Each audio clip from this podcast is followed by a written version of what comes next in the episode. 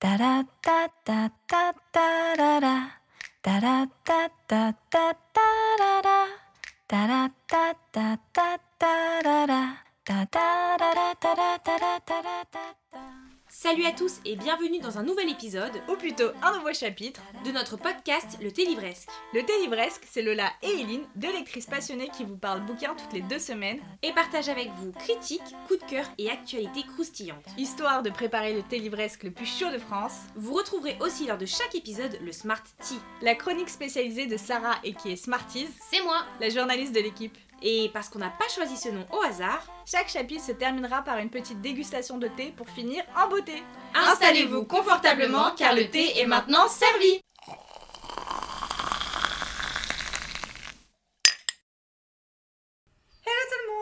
Et bienvenue sur... Je vais laisser, tu vas voir. Et bienvenue sur un tout nouveau chapitre de notre podcast, le Thé Livresque. Pourquoi vous rigolez Parce que c'est déjà chaotique. Hello Bienvenue Cet épisode est vraiment commence très fort. Et Eline, je te laisse introduire le thème. Oui, alors bah, déjà on est à 3, je pense que vous avez reconnu qu'il y avait Smarties. Et euh, ça fait très longtemps qu'on n'avait pas fait ça, mais on va faire un petit focus par thème aujourd'hui. Et on va faire un focus enquête, thriller, polar. euh, On a déjà fait quoi? On avait déjà On fait, fait- classique? Classique, on a fait graphique. Et c'est tout.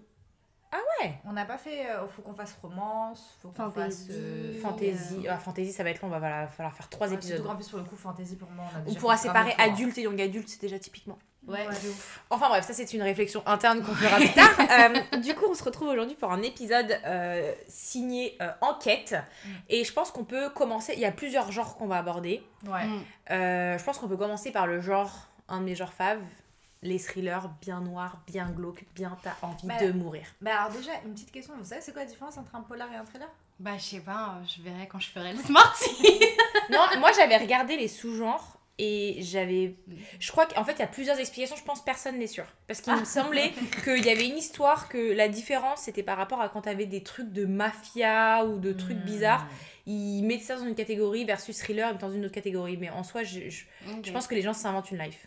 Ok. Après, tu pourras. Toi, c'est ton, c'est ton rôle finalement en tant que, en tant que journaliste de l'équipe euh, qui pourra rectifier ça. Donc, vous aurez la réponse dans quelques minutes. Ou pas. Ça dépend pas. si je trouverai Ça la dépend réponse. si tu trouves ou pas. En tout cas, on va commencer par thriller. Ça veut dire qu'on va compter dedans tout ce qui est euh, avec un mystère à résoudre. C'est pas forcément une enquête policière, un thriller. Ça peut être aussi. Non, mais en fait, un thriller pour moi, c'est juste quand c'est euh, dark, quoi. Ouais, mais ce que je veux dire, c'est que c'est pas forcément policier. Oui, tout à fait. Contrairement Après- à un policier. Euh, en Ok. revanche, euh, ouais, non, ok. Du coup, pour les thrillers, moi j'ai remarqué que j'en lisais plus beaucoup, alors qu'il y a une période, j'en lisais H64. Genre, limite, je lisais que ça, mais genre, il y a peut-être 5-6 ans. Mais t'en lis plus parce que t'as été fragile. trop mat par euh, Il était deux fois. Non, pas forcément qu'il était de deux fois, mais en fait, c'est juste que je me suis rendu compte que c'était des lectures souvent qui me mettaient dans le mal post-lecture. Genre, en fait, tu sais, genre, je rentrais un peu dans l'univers de ce truc, je voulais pas en sortir. Et donc, moi, en plus, j'y suis allée de plein très fort parce que j'ai commencé avec Millennium. Horrible. Ah oui. Moi j'ai juste vu le film, j'ai fermé les yeux pendant la moitié, j'ai dit jamais je lis ce truc. Horrible. Alors, le, en plus, les, les livres sont genre 15 milliards de fois pires. Genre vraiment 15 milliards de fois pires. Après, en revanche, faut le dire, les plot twists, les trucs sont trop chambés. Genre vraiment, en Millennium, je me souviens, le premier tome, j'ai adoré ma lecture. Même le deuxième, j'avais kiffé. Le troisième, je crois que je l'ai lu qu'à moitié. Je pense que j'ai dit NF. Mais les deux premiers tomes, j'avais trop adoré. Toute l'enquête, elle était trop stylée. Et puis même, moi, j'aime trop les enquêtes de famille. Dans les thrillers, c'est un truc que j'ai remarqué que c'est vraiment un truc que j'aime bien. Quand il y a un mystère de famille à résoudre et tout, je peux d'aide. Euh, et c'était trop trop trop trop bien. C'est écrit de manière à ce que moi à l'époque je lisais euh, pas des maths et ça m'a pas empêché d'apprécier ma lecture. C'est pas une lecture Ils qui sont est gros en plus, quoi. euh, les millénaires. Ouais, c'est des petites pavasses, franchement, on va pas se mentir. Mais c'est des page turners de ouf. C'est-à-dire qu'en fait, t'es tellement en fait, t'es en haleine pendant toute ta lecture, t'as envie de continuer à lire, continuer à lire, etc. Je trouve que c'est des super livres aussi pour commencer à lire, euh, ou en tout cas pour se remettre à la lecture. Moi, j'ai une copine, euh, Maud, euh, qui s'est remise vraiment euh, de ouf à la lecture, et notamment avec, avec les Millennium. Donc, ouais, moi je trouve pour le coup, c'est vraiment trop C'est quoi l'histoire à peu près? Bon, en gros, c'est l'histoire d'une d'une meuf, mais franchement, Miskina, elle a vécu l'enfer toute sa life, quoi. Genre, euh, vraiment, tout à l'heure, on parlait de la meuf, là, dans le chuchoteur. Ouais, à peu près le même délire d'ambiance, hein, c'est-à-dire, je crois, Tout à l'heure avant l'épisode. Mais après, Millennium, il, est, il, est, il y a trop de trigger warning, il y a Ah, trop d'histoires de, de viol et tout machin. C'est Franchement, il y a des scènes, elles sont violentes. Mais surtout quand- crevées, mais vraiment Mais- crevées. Ouais, faut le dire, trigger warning, viol, et puis tu sais, genre, viol, t'es dedans, tu suis tout, quoi. Genre, il y a- t'es pas. Puis en plus, eh, oh, bon. des personnes se vengent de ce qu'elles ont subi et tu es là également pendant la vengeance. En fait, c'est La vengeance, par contre. Ah, par contre, elle est là pour casser. Elle est, elle est incroyable. Franchement, il y a Vraiment à un incroyable. niveau satisfaction, le conte de Monte Cristo. Ouais, de Tu vois la satisfaction que t'as quand tout se met en place et quand t'as. Mm. Alors elle, quand elle débarque pour sa vengeance. Oh là là là là, c'est qu'il y a une part de moi qui a envie de relire le millénaire Juste pour ça. vraiment charmé. Non mais même en vrai, le personnage de, du personnage principal, parce que visiblement j'ai oublié encore son nom, et il est vraiment charmé. Genre elle a un truc un peu de hackeuse et tout. Moi sa vibe me rappelait un peu celle de, de Matrix, dans son ambiance physique et tout. Non, tu sais quoi, là je suis, en, je suis en train de me hyper tout seul pour pouvoir le relire, alors que tout à l'heure je me disais vraiment, jamais de la vie je relis un, un thriller. Mais Millennium pour le coup je trouvais ça vraiment trop charmé. Et puis si vous aimez bien, euh, enfin Millennium c'est quand même ce qui a en tout cas, euh, lancer le phénomène des, des polars euh, suédois et tout en France. Et enfin, vraiment, c'est toute une vibe. quoi. C'est un, un peu un classique des thrillers pour moi, Millennium. Je- Je je- peux après, je peux comprendre, mais je. Mais c'est marrant, toi, que t'aimes pas, alors que frère, t'aimes tous les trucs. Plus c'est dark, plus tu kiffes. Plus c'est dark, plus c'est- je kiffe, mais je supporte pas l'explicite. Ouais. Et le viol, c'est vraiment mon trigger warning. Ou s'il y a un bail comme ça, par contre, c'est tu dis ciao. Moi, je peux Ouais, pas. J'ai j'ai encore, franchement, je suis déjà. Je me rappelle quand je suis tombée parfois sur des scènes comme ça, devant des films, genre, euh, tu sais, du 20h du soir où t'avais Ouais. des darons qui regardaient, c'était pas prévu, ça débarque. J'ai des scènes, je les ai encore en tête. Ça fait littéralement 15 ans. Non, non, non, j'accepte pas. Je refuse. Donc, je le lirai pas parce qu'il est trop horrible. Et moi, j'aime bien quand c'est dark, mais en mode. euh, Quand c'est à des enfants qu'on fait ça, en fait. Non, mais. Et encore, euh, s'il y a, non, s'il y a de la pédophilie, je peux pas trigger warning aussi. Hmm. Alors les deux bouquins dont on Non, va vous pas parler après, il y a de explicite. là. Oui, mais et c'est explicite, c'est pas explicite, tu vois. C'est vrai. Genre. Oui, non, euh, mais quand tu vois pas on la peut scène, lancer le quand des- chuchoteur. Oui, bien Le sûr. chuchoteur, c'est l'histoire d'un Il n'y a pas de pédophilie en plus. Y a pas de le pédophilie. shooter. Ouais, bon, C'est pas juste crime d'enfant. C'est juste crime d'enfant, ouais. J'avoue, juste. Juste. Ça va, vous voyez, c'est mesuré Bah, quand même. du coup, enchaînons sur le chuchoteur. Enchaînons Ouais. sur le chuchoteur. Alors, euh, De quoi ça parle Lola Parce que c'était ta reco. En fait, Lola, elle a fait la reco pendant le, Le challenge, challenge des terreurs euh, 1.5, Halloween. donc Ouais. la session euh, Halloween qui a duré juste une semaine. Et euh, moi, j'ai découvert pendant cette semaine-là, et c'est vrai que j'ai lu les 4 tomes. Mais j'ai Bah. été, moi j'ai vécu ma meilleure life. C'était trop bien. Vraiment, Mais les, mais la- c'était la best reco. C'est ma copine Tiff qui m'avait euh, recommandé un jour parce qu'on parlait de lecture et tout. Elle m'a dit, ah, je l'ai lu et tout, je trouve ça trop bien. Moi, vous me connaissez. Donato Carissi, petit nom italien, petit auteur italien. Je me hype, j'achète. Il m'en fallait pas plus. Et en fait, c'est-à-dire que hum, c'est vraiment un de mes romans préférés de tous les temps. Et je pense que j'ai très envie de me re- le, le relire cette année, même si malheureusement, un thriller, comme quand tu sais ce qui se passe, Oui. ce sera jamais la même expérience que Bien sûr, ouais. de lecture Ouais, que ouais. la première fois.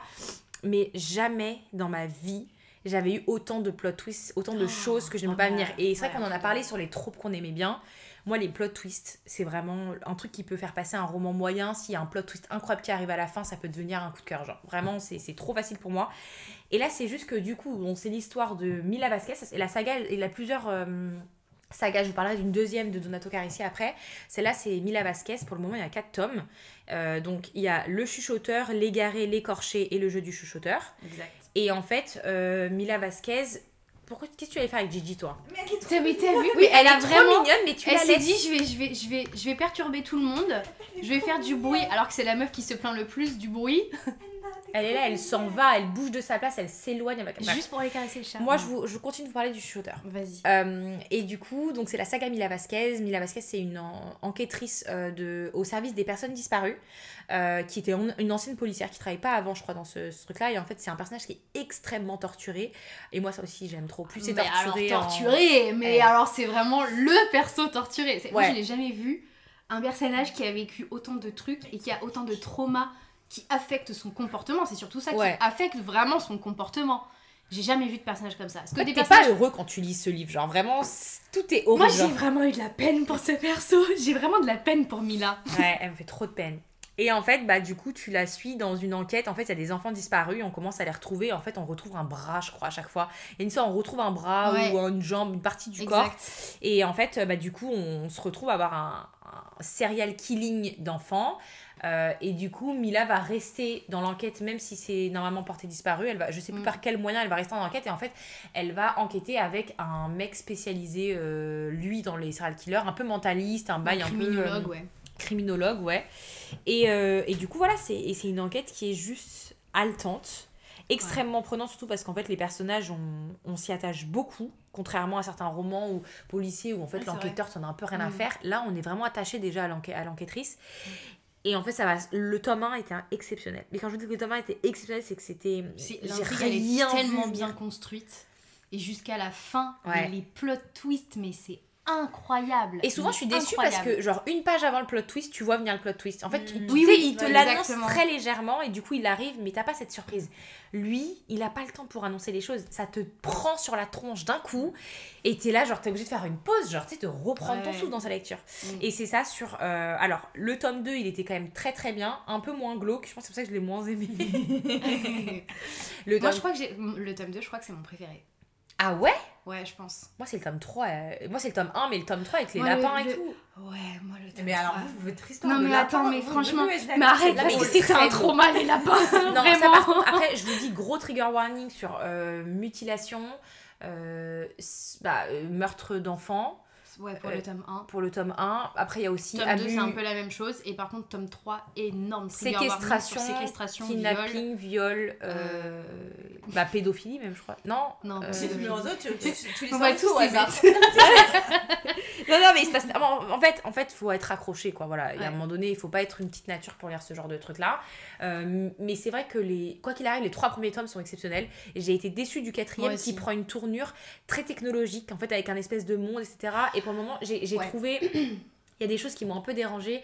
Typiquement, euh, pour, sans spoiler un exemple, à un moment donné, ils veulent accéder à un compte Twitter euh, d'une personne pour essayer de Mhm. retrouver des choses et en fait ils n'ont pas besoin de mot de passe. Je suis en train de me dire mais frérot à quel moment t'as fait tes recherches pour te dire genre ok on peut rentrer dans son compte sans avoir besoin de son mot Ce de qui est un passe. peu étonnant d'ailleurs, parce que moi, ce que j'ai beaucoup aimé avec euh, Donato Carisi, c'est justement dans les, notamment dans le premier tome, c'est que il y a tout un mode opératoire où il y a tellement de détails. En fait, je pense qu'il s'est tellement renseigné sur comment mener, Ouais. un, comment mener euh, un, un questionnaire, comment questionner Mm. les gens, euh, comment faire, euh, enfin tout le mode opératoire policier en fait. Ouais. Et moi, j'étais vraiment en mode, mais mais waouh, mais en fait, j'apprends des trucs quoi. Bah, de j'apprends vraiment des trucs. Et c'est pour ça que je, je trouvais que c'était vraiment un mastermind sur les plot twists, mais aussi la façon dont il construit toute son intrigue, dont il nous fait rentrer dans le quotidien des personnages.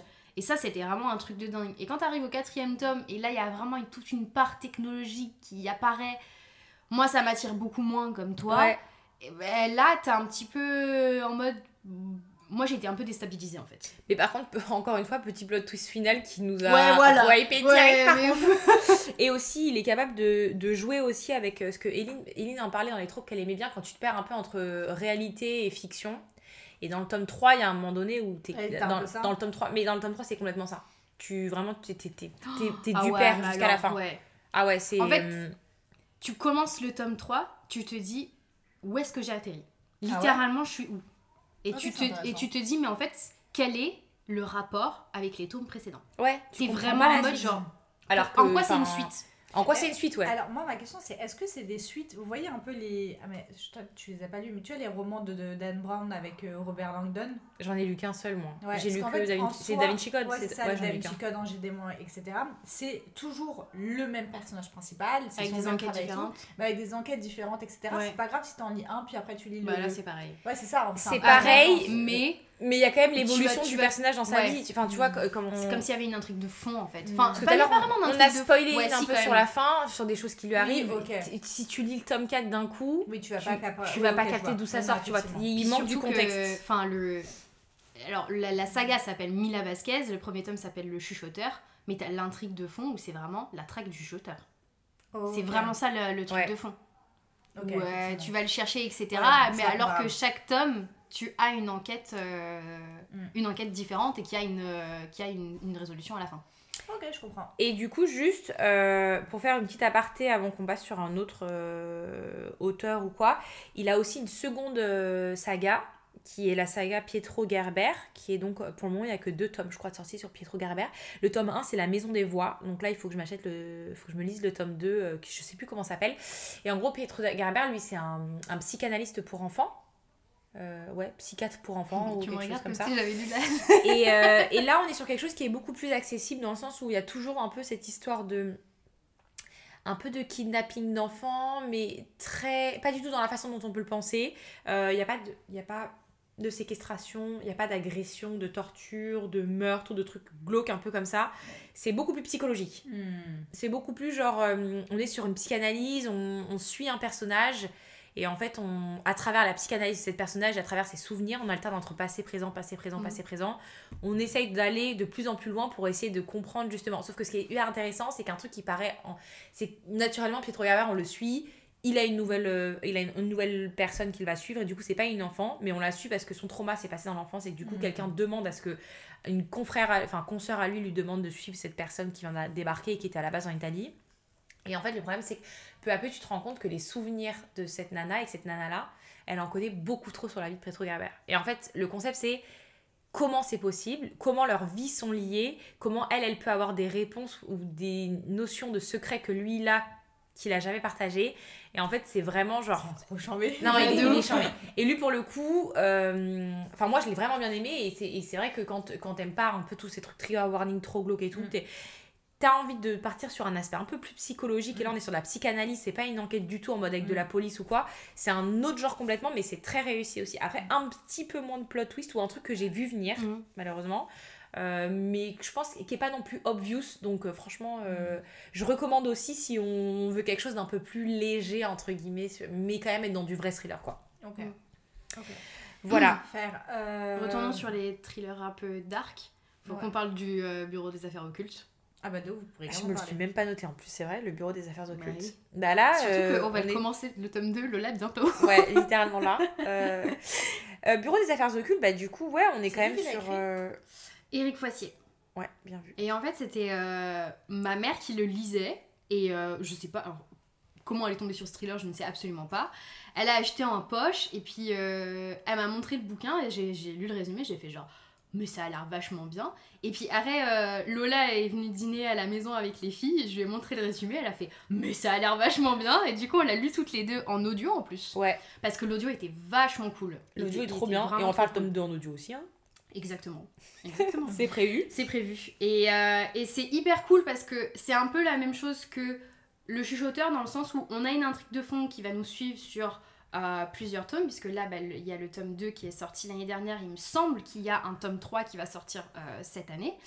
Et, euh, et après, on a des intrigues par tome où là, on a une résolution à la fin du, euh, à la fin du livre. J'aime trop ça, ça me penser un peu à tu sais, le mentaliste ou genre. Enfin, tu sais, Ouais, c'est trucs ouais, de d'enquête. T'as une enquête de fond, ou même euh, mon. Tu sais, t'as toujours cette espèce d'enquête de fond de des enquêteurs avec les petites enquêtes de- Ouais. d'épisodes. J'aime trop quand ça fonctionne comme ça. Parce que du coup, tout ça te fait. challenge à vouloir lire la suite. Et là, en plus, le... on peut dire le nom du vilain ou c'est spoilé Non, tu Non, peux le dire, dans le résumé. Le vicaire.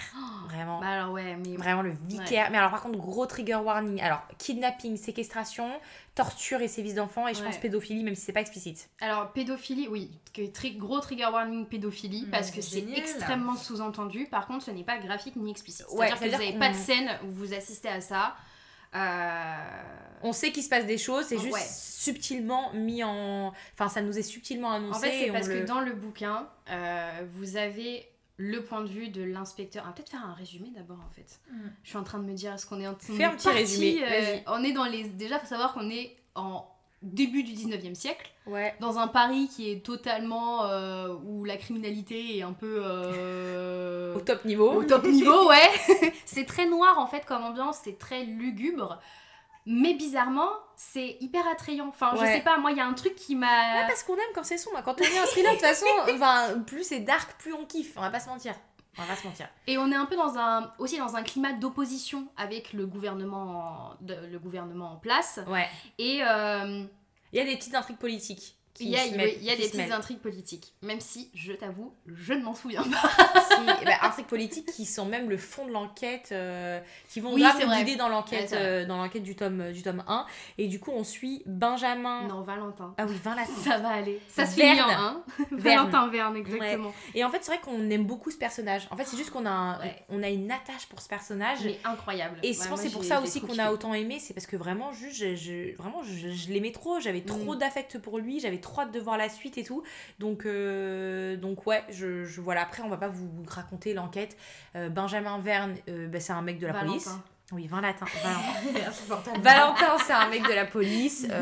Il y a des meurtres. Mais des meurtres un peu inexpliqués. Enfin, qui paraissent inexpliqués. C'est Ouais. au début, on pense forcément à un suicide parce que vu Ouais. comment c'est, on est en mode genre bah, c'est impossible que ce soit un meurtre. Et ce qui est hyper intéressant en fait dans ce bouquin là, c'est qu'il y a tout un, un aspect euh, chimique, médical un petit Ouais. peu. Et parce que Valentin en fait il est féru de, euh, de, de tout Médecine. ce qui est médecine. Et, euh, Et il a même étudié. Ouais. Il a étudié, mais alors je sais plus dans quoi il a étudié, je sais plus si c'est dit dans le, dans, dans, dans le résumé, mais, euh, mais en tout cas, il a vraiment des compétences qui va lui, qui va lui servir.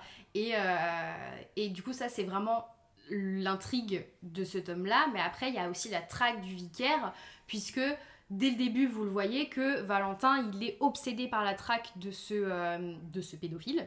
Et, euh, et moi, j'avoue, la traque du vicaire, ça m'a beaucoup plus. euh, Enfin, j'étais bah, forcément beaucoup plus à fond. beaucoup plus à fond. J'avoue que l'intrigue du tome, j'étais pas, j'étais pas de ouf dedans. Mais ce qui, ce qui, pourquoi il y a des trigger warnings pédophilie, c'est qu'en fait, on a un- une alternance de points de vue, puisqu'on a certains chapitres qui sont concentrés sur un petit garçon qui s'appelle Damien. Ouais. Et euh, et il n'y a, pas beaucoup en fait des chapitres centrés sur lui. Et, euh, et, et j'avoue, ces chapitres, ils, Ils font sont mal. durs. Ils sont durs. Ils sont durs. Ils sont vraiment durs parce vraiment enfin, s'abstenir. Ouais. en fait, on le voit qui est sécri- enfin, qui est- ces chapitres, c'est vraiment lui qui est, c'est Damien qui est séquestré par euh, le vicaire et tout, et t'es en mode genre, euh, Non, ça fait mal au cœur. ça fait mal au cœur. Ça fait mal au cœur, mais si je sais pas, il y avait un truc où tu te prends d'affection en fait pour les personnages, et alors moi un truc, je sais pas pourquoi, mais je m'y attendais absolument pas. Il y a un petit soupçon de romance qui démarre. Je ne sais pas pourquoi ça m'a autant. euh, Ouais, la truc qui fait la romance mardi. eh, moi, je sais pas pourquoi. Ouais. Mais alors qu'il n'y a pas. Enfin, il y, a- il y a pas de moment hyper romantique et tout. Un petit peu quand même. Enfin, ça laisse supposer des choses. Mm. Mais, euh, mais je sais pas pourquoi. J'ai kiffé la relation entre les deux personnages. Et, euh, et puis même les personnages secondaires, moi, je les ai bien. Ouais, ouais. Je les ai bien aimés et tout. Après, moi, juste le truc. j'ai Je crois que j'ai mis 3,9 ou 3,8 parce que j'ai deviné le giga plot twist. Mm. Et alors, vraiment, quand. c'est- Bah un pareil, truc on a- je crois que... quand je vous dis que j'ai deviné, c'est vraiment genre à un moment sur euh, ce qu'on a fait nos, nos updates sur Discord avec, euh, avec Lola. À un moment, j'ai dit Bon, là, je vais faire une théorie, lis pas si tu veux pas savoir. Mais quand je vous dis que. Ah oui, non, moi, j'ai pas venir celle-là. Vraiment, mais genre à 100%. Ouais. Mais à 100%. Et j'étais choquée à quel point c'était c'était ça, quoi. Et même ma mère, quand je lui ai fait lire toutes mes updates sur Discord, et même les premiers updates que j'ai fait où j'avais déjà des soupçons, elle m'a regardé en mode genre, ok, d'accord. Mais ça n'empêche que j'ai kiffé, hein. Ouais, Parce que justement, quand t'as ce truc où j'ai su que j'avais raison et j'ai été en mode genre, ouais. Ouais, ça fait plaisir après, t'as raison. Ouais, donc euh, non, moi j'ai pas vu, j'ai vu venir moi le un autre plot twist de l'enquête, pas Mhm. celui que Smarties a vu Ouais. venir. Euh, mais ça m'a pas. Et c'est peut-être pour ça aussi que je lui ai mis, je crois, 4 ou 3, Ouais. 75, un truc comme ça.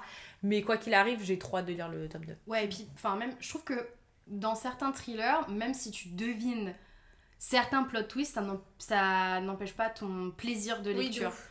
Alors que je sais que Lola, t'es un peu comme moi. Moi, ce que je kiffe dans les thrillers, c'est vraiment la surprise et Ouais. c'est vraiment les plot twists. Et c'est c'est ça qui fait que je vais, que je vais grave kiffer. Et c'est pour ça que j'ai pas mis, que j'ai Mm. pas mis 4, mais en même temps, je me voyais pas mettre 3 ou 3,5 parce Ouais. que j'ai tellement kiffé ma lecture. Ouais. Et euh, mais ouais, franchement, c'était un super super bouquin. Je vous le conseille de ouf. Et euh, on a trop hâte de lire, euh, de lire le tome 2 là. hein. Mm. En plus, ma mère, il m'a dit qu'il était encore meilleur. Après, tu veux nous parler des Dan Brown? Non, je pense qu'on peut encore rester un peu sur les trailers, non? Alors, on peut parler de Franck Tillier. Ah bah. Ah, En fait, Franck on a Tillier- toutes lu, il était deux fois là. Non, moi j'ai jamais lu Franck Tillier. Ah ouais? Ah, ok. Ah, tu... Parce qu'en fait, il lui aussi, c'était l'une des recos du challenge des terreurs euh, de la dernière fois. Et tu vois, moi j'ai choisi chuchoteur. Euh, Franck Tillier, moi, c'est... j'en avais jamais entendu parler avant que Lola me dise qu'elle avait pris un livre à sa mère, en fait, non? Ouais, c'est ma Ah, mère qui le elle lisait. Et bah, ça, elle le lisait, il était deux fois. Ouais, Élisée était deux fois et en fait j'avais lu la quatrième de couve et je me disais mais il a l'air trop charmé parce qu'en fait moi j'ai cru tout de suite que c'était un livre un peu fantastique puisqu'en fait l'histoire c'est un homme dont la fille vient de disparaître et il se réveille 12 ans après dans une chambre dentelle et en fait il se dit mais qu'est-ce qui s'est passé quoi? Ouais. Et, euh, et en fait c'est pas fantastique mais euh, c'est ce- cet homme là en fait il est enquêteur il travaille à la Mm. police ça se passe genre vers Grenoble je crois non? En France. ouais voilà un truc comme ça En province française. voilà, quand, là où il y a de la neige. Et. Mais je suis quasiment certaine que c'est vers Grenoble. Et, euh, et en fait, on comprend. En fait, c'est trop marrant parce qu'à la base, on suit vraiment que l'histoire de sa fille. Puis en fait, tu comprends que ça a une ampleur qui est encore différente. Et puis, T'es vraiment, tu, tu restes dans le flou pendant très longtemps, tu ne comprends rien en fait. Ouais. T'es es aussi perdu que euh, le personnage principal qui n'a encore une fois plus de prénom. Lucas, je crois. Je sais pas. Et,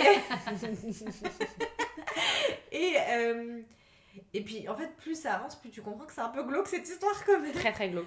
En sachant que nous, on l'a lu sans savoir que c'était un genre de séquel Ouais, à, au manuscrit inachevé. ouais. Et, et du coup, je crois que même la réponse un peu du manuscrit inachevé, Et complètement à la fin. à la fin de Il était deux fois où on a en fait cette partie inachevée qui en fait est là. Donc du coup c'est un peu une suite. Donc je pense qu'il nous a manqué des choses aussi nous Ouais. de contexte que les gens qui ont lu le manuscrit inachevé avaient en tête avant de le lire. Mais ça n'empêche qu'il a on a réussi à le lire sans ça. Ouais. Euh, juste gros trigger warning, euh, beaucoup de choses là. hein. Bah, on est... En fait, on est sur un trigger warning euh, truc dark, tu vois. Genre, si t'aimes pas les trucs dark, Non mais, ouais, la mais fin là, va te choquer de ouf, tu vois. Moi, j'avoue, j'ai pas eu de temps. Moi. Moi, je suis restée solée pendant un mois après ma lecture. hein. Mais le truc c'est comment on peut mettre un trigger warning sans spoiler les trucs Tu de peux fin. pas, tu peux pas. Enfin, après, c'est un délire euh, comme d'hab. hein, C'est genre. euh, On peut être sur une ambiance, je sais pas si c'est spoilant ou pas. Après, vous vous doutez bien, euh, sa fille c'est une ado. Bon, faut, voilà. se dire, faut, se dire, faut se dire en gros pédophilie, Oui, voilà. meurtre, trafic d'êtres humains. Si, ou trafic d'êtres humains. Ouais, je l'avais pas compris comme ça, mais oui, peut-être t'as raison. Euh, je pense que j'ai compris. Après, est-ce que ça c'est pas. C'est pas. Est-ce que c'est pas juste un spoil plutôt qu'un trigger warning? Non. Après, Ah le non, trafic d'êtres euh, humains, c'est un. Traite d'êtres humains, c'est un trigger warning de ouf. hein. Il y a beaucoup de gens qui sont trigger par ça. Bah, oui, c'est- tu me diras, Bah, ça dépend peut-être pas en France, c'est mais rude, dans hein. le reste du monde. oui, Moi, même dans. Nevermore tome 2, euh, Mais pas ça m'a pas. Arrête, t'as pas besoin ça que, ça se- que ça te soit arrivé pour être trigger. Oui, c'est vrai, t'as raison. Oui, c'est vrai, tout à fait, t'as tout à fait raison. C'est vrai, c'est juste. C'est juste. C'est vrai. Parce qu'il y a beaucoup de gens qui écoutent le podcast qui ont été victimes de Dieu. Après, pour le coup, il écrit aussi des choses. Nous, enfin, moi, j'ai lu Puzzle aussi de Franck Tillier. Et là, de la même façon que, hum, que La Maison de Voix était un truc un peu plus psychologique, et ben là, Puzzle, c'est aussi complètement psychologique et c'est complètement une alternance où, en fait, on ne sait pas si on est dans la réalité ou dans la paranoïa du personnage principal. Mm. Et il y a un espèce de jeu. C'est un truc trop bizarre. C'est comme une espèce de. Il y a un jeu mondial et en fait, tu gagnes, je crois, de l'argent. Il y a de l'argent à la clé à gagner. Et en gros, tout le monde se retrouve pour faire ce jeu. Et en fait, il y a des gens qui commencent à mourir. Et en fait, le personnage principal, il est un peu dans, dans une psychose. Et tu sais pas si t'es en mode genre, Mhm, est-ce qu'on est dans la psychose ou est- est-ce que ça se passe vraiment? Euh, Je l'ai trouvé vachement bien, mais j'ai vu venir euh, le truc. Donc j'étais un peu triste. Ouais, je Parce que là, pour le coup, en fait, je crois que. Pour le coup, dès le début, j'ai dit euh, purée, mais à tous les coups, c'est ça à quelqu'un. Et elle m'a dit haha, tu verras. Et franchement, je pense que j'avais lu 100 pages du bouquin. Ouais, Mm. chier. Et au bout de 350-400 pages, t'apprends que c'était ça et t'es là genre ah. Donc après, il y en a qui l'ont pas vu venir. Moi, je sais qu'il y a beaucoup de gens qui m'ont dit purée, j'ai trop trop trop aimé. Euh, genre j'ai trop trop trop aimé, j'ai rien vu venir, c'était incroyable. Donc après, à vous de voir. Enfin, parfois on voit les trucs venir, parfois on les voit pas. Donc c'est un peu petit peu la chance. quoi. C'est clair. On passerait pas sur un autre genre? Juste, j'ai un dernier thriller, moi, un autre genre. C'est un, un ethno-thriller quand même que je voulais, dont je voulais parler. Ah, c'est ton truc là? Ouais. Mm. Donc ça, c'est pour des gens... euh, moi, j'ai lu du Caril Ferret, du coup. euh, C'était euh, la mère de ma copine Cass qui avait lu ça, qui, nous avait recommandé. Tu sais quoi, elle, me l'a offert et elle se l'est pris aussi. C'était en mode, genre, on va faire une lecture commune. C'était vraiment trop mimi. Et ça s'appelle un ethno-thriller. Ce qu'il faut savoir, c'est que Caril Ferret, il écrit beaucoup sur des trucs qui sont sociétaux, qui se sont passés. Et en fait, il va voyager dans les pays. Tous ces, tous ces romans se passent dans un pays particulier. Il est allé en Afrique du Sud, il est allé en Sibérie. Ça se passe vraiment dans des endroits où il y a eu des conflits euh, sociaux, politiques, etc. Où il s'est passé vraiment des choses qui sont assez lourdes. Et lui, il fait une vraie étape de voyage de genre plusieurs mois, je crois, pour se préparer, tâter le terrain. Et il arrive à nous remettre dans l'ambiance. Genre, moi, j'étais vraiment en Sibérie quand j'ai lu. Je me suis dit, mais attends, c'est pas possible. Il a. Il y est allé, tu vois. Et en fait, je me suis renseignée. Et effectivement, ce qui est ouf, c'est le travail de préparation que cet auteur met dans ses, dans ses œuvres. C'est assez fascinant. Après, euh, ça peut être. C'est pas hyper glauque. Après, peut-être faudrait Euh, peut-être dire le nom du, du livre. bah Après, là, j'ai fait un truc global. Mais moi, celui que j'ai lu, c'est L'aide de Caril Ferret. Et ça se passe en Sibérie, du coup, dans un petit village un peu minier, genre une petite ville un peu de. où il y a des usines et où les gens sont en train de crever parce qu'il y, a des- il y, a des- il y a des trucs chimiques dans les usines qui font à peu près crever la population. Giga tête de mec qui écrit des thrillers. Ou de Rockstar. Les deux ensemble. Ouais. Peut-être vibe un peu de. Johnny Hallyday qui te fait penser ça, à Rockstar. C'est la boucle d'oreille. C'est la boucle d'oreille, puis les, les pics dans les cheveux là.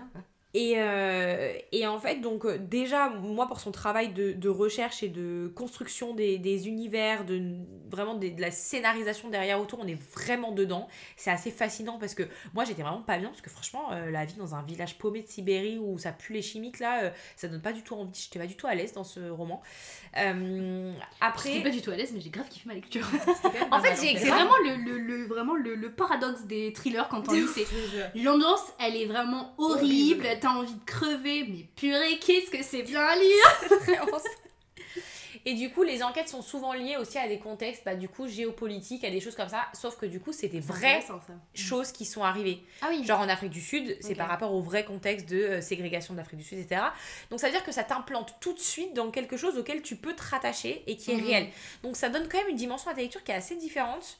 Et moi, c'est vrai que c'était du coup un peu trop déprimant de la société pour moi. Mhm. Genre en fait, ça veut dire que c'est c'est pas des choses que j'ai envie de revivre, de savoir que c'est la misère dans les usines en Sibérie ou que la ségrégation est horrible en Afrique du Sud et qu'il y a des Ouais, communautés. Enfin, en fait, et du coup, c'est juste que ces contextes très réels sociétaux sont hyper intéressants, mais ils t'ancrent beaucoup dans le réel. Donc, faut Mm. aimer ça. C'est très bien fait, mais il faut juste que ça vous plaise. Moi, je trouve que c'est. Moi, j'ai très beaucoup aimé ma lecture, mais j'ai su à la fin que j'en lirais qu'un seul juste pour me dire, ok, j'ai testé, Mm. mais c'est pas fait pour moi. Mais je pense que ça- c'est un, un sous-genre qui est qui existe pas vraiment ailleurs. J'ai l'impression, en tout cas, j'en ai jamais lu d'autres comme ça. Donc, je pense que c'est intéressant de le mettre en lumière et de le conseiller pour des gens pour qui ça pourrait intéresser. Voilà. Trop bien. On peut peut-être passer sur le mystery euh, murder thriller. Non, c'est mystery thriller et c'est pour les du coup les livres de Dan Brown dont on a parlé rapidement juste avant. Lui, il est archi connu pour le Da Vinci Code parce que euh, il a été tourné, etc. Il y a d'ailleurs plusieurs de ses livres hein, qui ont été euh, adaptés. Il me semble qu'il y a Inferno, Ange et Démon, Da Vinci Code et je me demande s'il n'y en a pas encore un autre qui avait été adapté. Moi, j'avais commencé avec Ange et Démon. J'étais tombée dessus genre à Auchan. Et, euh, et en fait, c'est genre vraiment, objectivement, c'est certainement des meilleurs romans que j'ai lus en termes de, de génie en fait. Mm. C'est-à-dire que euh, Dan Brown, c'est à la base, il me semble que d'ailleurs lui c'est un chercheur ou, un, un- ou, ou quelque chose comme ça, genre c'est vraiment quelqu'un qui est hyper. euh, il fait beaucoup de recherches en tout cas sur la symbologie. Ouais. Ce qui fait qu'en fait, on Oh, est je peux sur. date euh, pour la symbologie, vraiment. ah mais meuf, Bah tu alors vas vraiment, mais je peux date pour ça. Et en fait, son personnage principal, Robert Langdon, c'est un. euh, bah, il a une thèse, etc. euh, et c'est un grand professeur à Harvard de symbologie. Et euh, sauf qu'il se retrouve à chaque fois empêtré dans des histoires de meurtre et tout. Parce que Miskin, en fait, il y a toujours des histoires. Il y a un rapport à chaque fois avec des grands symboles, etc. Et donc, on a besoin d'un spécialiste pour résoudre l'affaire. Sauf qu'en fait, euh, à chaque fois, il doit se retrouver. ah, il peut pas trop travailler avec la police et tout. Il y a des embrouilles, il y a des histoires. Et, euh, et du coup, il va faire son, son affaire, ça, son enquête à côté, souvent avec une belle jeune femme. Et, euh, et c'est trop chambé. Alors, après, j'avoue que je vais pas vous mentir. euh, si, parce que tout l'univers, c'est toujours par rapport à la chrétienté, toujours Mhm. par rapport au catholicisme. Si moi j'étais euh, catholique, je pense que ça, ça me ferait monter un peu ma tension.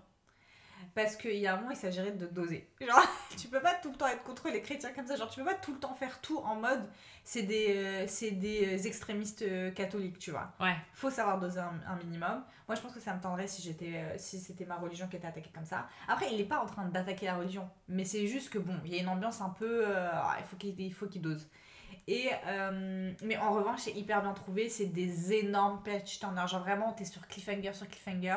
Les chapitres sont courts en plus de mémoire. Ouais, ils sont pas hyper longs, mais c'est surtout en fait ce truc de. Ils terminent tous ces chapitres avec, un- avec un cliffhanger. Moi, je me souviens, c'est pour le, le symbole perdu, je crois, où j'avais juste envie de lire un chapitre avant de dormir. J'ai fait une nuit blanche. Genre vraiment, c'était euh, impossible d'arrêter ma lecture. Il y a souvent des bons plot twists. Alors après, c'est une réalité aussi, c'est qu'au bout d'un moment, quand on a eu deux, trois, tu, tu sais comment ça va finir un peu. Genre, c'est Ouais, il y a un souvent, euh, schéma. il y a un euh, schéma de plot twist qui se retrouve. Mais tu vois, ça n'a pas été aussi autant que pour les Joel Dicker, où lui, pour le coup, vraiment, au bout de trois romans, j'avais plus envie de continuer à lire ses livres parce qu'en fait, c'est vraiment tout le temps la même chose. Same. Euh, tu vois, c'est vraiment ça. Au bout de trois livres, je suis en mode, ok, bah, je relis tout le temps la même chose, c'est relou. Alors qu'avec Dan Brown, bah, en fait, il y a tellement une richesse au niveau de la symbologie, etc. Au niveau de. C'est souvent en plus des trucs qui sont entre la symbologie, genre religieuse, un peu des Mm. trucs littéraires, parce que tu as tout un truc. Il y a l'un de ses romans sur la. Crois- il me semble que c'est Inferno, sur le- l'enfer de Dante. de Dante Ah oui. trop chambé. Oh, mais meuf, incroyable. Et euh, et t'as aussi tout un truc au niveau de la science, en fait, Mm. Et en fait, t'as un mix de plein de trucs comme ça. C'est vraiment des romans où tu sors, tu te dis, ouais, je, je suis un peu plus intelligente que quand je l'ai commencé. c'est trop charmé. Et surtout, il n'y a pas de gros trigger warning, euh, t'es bout de ta life, etc. etc. Genre, moi, c'est pour vous dire, Da Vinci Code, quand je l'ai lu, euh, la fin du, du roman, je l'ai lu, j'étais dans le RER. Et là, il y a le gros plot twist qui sort. Et j'ai vraiment fait. Oh et a tout le monde retourné en mec, s'il m'arrive. Et j'étais genre trop choquée tellement c'était chambé. Donc euh, vraiment, il est mondialement connu cet auteur. Moi, son dernier roman, je l'ai un peu moins aimé. euh, parce qu'en gros, toute l'histoire du roman, c'est de prouver euh, l'inexistence de Dieu. Et en plus, alors vraiment, le dernier truc qui est censé prouver l'inexistence de Dieu, je suis en mode, vous, ça se voit vous avez jamais ouvert le Coran. Parce que vraiment, c'est genre, on est sur une ambiance de. Pour moi, ça prouve l'existence de Dieu. Donc j'étais vraiment en mode, hmm, c'est vraiment Ouais, dommage. quand t'es quand t'es croyant, c'est différent de. Ouais, tu vois, ça vient, c'est ça, c'est qu'il y a un moment où ça peut venir te tendre un petit peu. C'est pour ça que moi je dis, mes refs euh, chrétiens, mes, mes copines chrétiennes, mais qu'est-ce qui t'arrive, Gigi Enfin? Euh, Elle dit Moi je suis chrétienne. J'ai pas aimé Et euh, donc, ouais, je peux comprendre si ça vous tend. Moi je comprends de ouf. Voilà. Après, avant de passer sur un complète autre genre, est-ce qu'on peut faire peut-être le thriller un peu young adulte La cage. la cage. La cage euh, de Emma Seges, Oui, exact. de mémoire. Ouh là là, je l'ai eu bon celui-là. Et euh, j'ai aussi dans la maison euh, de chez Rajo. Ah oui, c'est des, quelque chose du puits, un truc comme ça, non? Euh, attendez, parce que j'ai pas fait mes devoirs correctement. Bah, comme de toute façon, il n'y a pas de surprise dans cet épisode. hein, euh, voilà. Comme d'avant. Je pense qu'ils ont. euh, franchement, au bout d'un moment, vous avez l'habitude, non? En plus, tu sais, j'allais faire une pause en mode j'attendais qu'on nous réponde. Genre vraiment, je- Philippe Leroy. Ouais. Ça, c'est juste pour vous dire que parfois, il y a des thrillers qui peuvent donner une ambiance un peu genre hum, touchy, genre ça a l'air glauque ou petite ambiance. Mais c'est du young adulte et du coup, Mm. quoi qu'il arrive, ça va jamais trop loin. Euh, on n'est jamais sur des fins horribles. Généralement, ça, enfin, ça fait des fins plus ouvertes ou des fins qui finissent Ouais. plutôt bien. Euh, des explications qui semblent être horribles et qui finalement sont un petit peu moins horribles que prévu. Mm. Et ça, je le recommande vachement pour les gens qui ont envie de se tester au genre. Qui ont... pour les adolescents. ou Enfin, en fait, pour les adolescents, écrit pour voilà. les adolescents. Quoi. Ou pour si vous avez des ados qui aimaient ce, ce, ce genre-là. Moi, j'en ai lu deux. Il y en a un que Smarties a lu avec moi, c'est Dans la cage de Emma Seges. Tout simple, la cage. Ah oui, la cage, et dans la maison. La cage avec, qui est paru chez Ozu. Ozu, ouais, exact. Et euh, bah pour vous raconter un peu l'histoire, c'est juste l'histoire d'un. euh, donc le Bah, personnage principal, elle s'appelle euh, Elia. elle, Ella. Et Léa, Eléa. On est vraiment au point, Lola. J'avais le EL en tête, mais en fait, elle, c'est dans. Après, c'est dans bien, on a Novich. pour rattraper l'autre. Mais en fait, hein. juste, euh, enfin, le seul résumé que tu peux faire, c'est euh, Eléa qui se, qui se réveille euh, sur un lit qui n'est pas le sien et, euh, et en fait, elle se rend compte qu'elle est, euh, qu'elle est dans une pièce avec d'autres jeunes filles qui sont dans la même situation et elle ne se souvient pas de qui elle est. Enfin, elle a des flashs par moment, mais c'est-à-dire qu'elle a. Et elle va sortir de l'endroit. On leur, en gros, c'est dans le Ouais. résumé, on leur fout à bouffer via une trappe et tout. Et elles sont keblo dans cet endroit. Et donc là, quand on lit ça, on se dit, mais comment ça peut être young adulte Parce que tout de suite, quand t'as lu beaucoup de thrillers, tu te dis, ça pue du bec, Mm. ce bail. Puis surtout qu'elle se réveille avec un cadavre quand même. Avec un Il y a- cadavre. Parce qu'elles sont six filles et la sixième fille ne se réveille pas. Ouais, c'est ça. Donc, euh, bonne ambiance, mais rassurez-vous. genre, Hum, séquestration, ok. Non, mais rassurez-vous, c'est pas ce que vous croyez. Et Ouais. très surprise du plot twist qu'on a. Extrêmement Aucune surprise. de nous n'a vu venir. Ouais. Alors vraiment, euh, rien vu venir du tout. Puis en plus, on est dans un huis clos, semi-huis clos, euh, qui ça, ça met une ambiance. Je trouve le huis clos, c'est vraiment mais J'aime trop les C'est génial pour les thrillers. Ouais. Enfin, pour tout ce qui est policier et tout, c'est vraiment génial. Et surtout qu'on a des, euh, on a des, euh, il me semble que les chapitres sont assez courts, qui sont pas Ouais. trop longs. Et puis c'est hyper, euh, hyper intrigant, mais en même temps assez haletant parce que t'as des, t'as des fins de chapitres où vraiment moi j'étais en mode, je veux lire la suite. Ouais. Genre, je veux vraiment lire la suite. Et surtout, ce qui est, alors, ce qui est vraiment bien, c'est que la psychologie des personnages, plus vous avancez, plus elle est détaillée. Mm. Et il y a vraiment une importance sur la psychologie et tout. Et vraiment, en refermant le livre, je me suis dit, mais elle a dû faire des super recherches pour, euh, pour, euh, pour en arriver là. Et moi, j'ai trop aimé aussi le développement des personnages. Ouais. Parce que Eléa, elle a un vrai développement, mais euh, elle est pas la même que ce qu'elle était au début. Et, euh, et j'ai trouvé ça super. Après, il y a un truc qu'on a relevé toutes les deux avec Lola où moi, j'avoue, c'est c'est un truc qui au début et en même temps, je comprends pourquoi elle a fait ça, mais je pense que l'autrice aurait pu le faire autrement. Il y a quand même quelques remarques, c'est vraiment une ou deux remarques qui étaient assez psychophobes. Mm. Dans le sens où euh, Eléa, à un moment, elle va traiter euh, une autre fille euh, de folle, alors que. La cinglée, elle appelle aussi, truc comme ouais, ça. enfin, c'est vraiment des. En fait. Pour très moi, méprisant. Ouais, en fait, sur le moment, c'était assez méprisant, alors que justement, après, ces filles-là, Mm. elles ont un lien Mm. et elles, s- elles deviennent vraiment amies. Et c'est pour ça que moi, je l'ai pas vraiment, je l'ai pas vraiment retenu, mais c'est vrai que sur le moment, t'étais un, Mm. enfin, je trouve que c'est important de le, de le relever.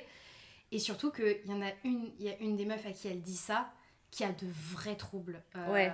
En fait, c'est littéralement le concept même de cette personne. Donc, genre, c'est c'est vraiment, elle a des vrais troubles. euh, elle a des vrais troubles. euh, c'est comme si moi, je vais dire euh, la cinglée en parlant, je sais pas, par exemple, d'une meuf qui est bipolaire, genre. Voilà, exact, Bah, ouais, c'était un peu ça. euh, enfin, genre, Mm. bah non, quoi. Enfin, c'est pas ouf. Et donc, du coup, c'était un peu. euh, Alors, Gigi est vraiment juste à côté du micro. Viens là, mon nini. non, ça, c'est Eileen. Et du coup, ouais, donc c'était une très bonne lecture si jamais ça vous tente. Et dans le même genre, c'est aussi un huis clos dans la maison de Philippe Leroy qui est, parlé, qui est, par- qui apparu chez Rajo. Euh, là, on est sur une bande d'adolescents du lycée, des potes, dans un lycée parisien, je crois, qui vont euh, en fait passer un week-end dans la maison de genre de campagne d'un des, des mecs euh, de la bande. Et en fait, ça vire au drame, un par un, ils disparaissent, en fait. Et on est un peu, on est quoi dans un huis clos Ils sont en pleine campagne, il n'y a pas de réseau, euh, il pleut, euh, il neige, je sais pas quoi. Enfin bref, c'est la tempête dehors, ils peuvent rien faire, ils peuvent pas sortir, ils sont pas véhiculés. Bref, tout ce qui pouvait mal se passer se passe mal. En plus, ils ont bu et tout et tout. Et euh, au fur et à mesure, ouais, chacun disparaît. T'es là en mode, qu'est-ce qui se passe? Genre, est-ce qu'il y a un serial killer dans la maison? Est-ce qu'ils sont butés, etc. Et euh, c'est pas aussi horrible que ça paraît. Pas du tout, mais c'est assez haletant et assez euh, intriguant et je crois pas que j'ai vu venir le truc. Je pense qu'en fait celui-ci, j'ai, je l'ai pas, j'ai pas eu un coup de cœur. c'est horrible ce que je veux dire. Parce que j'étais déçue que la fin soit pas aussi horrible que je pensais.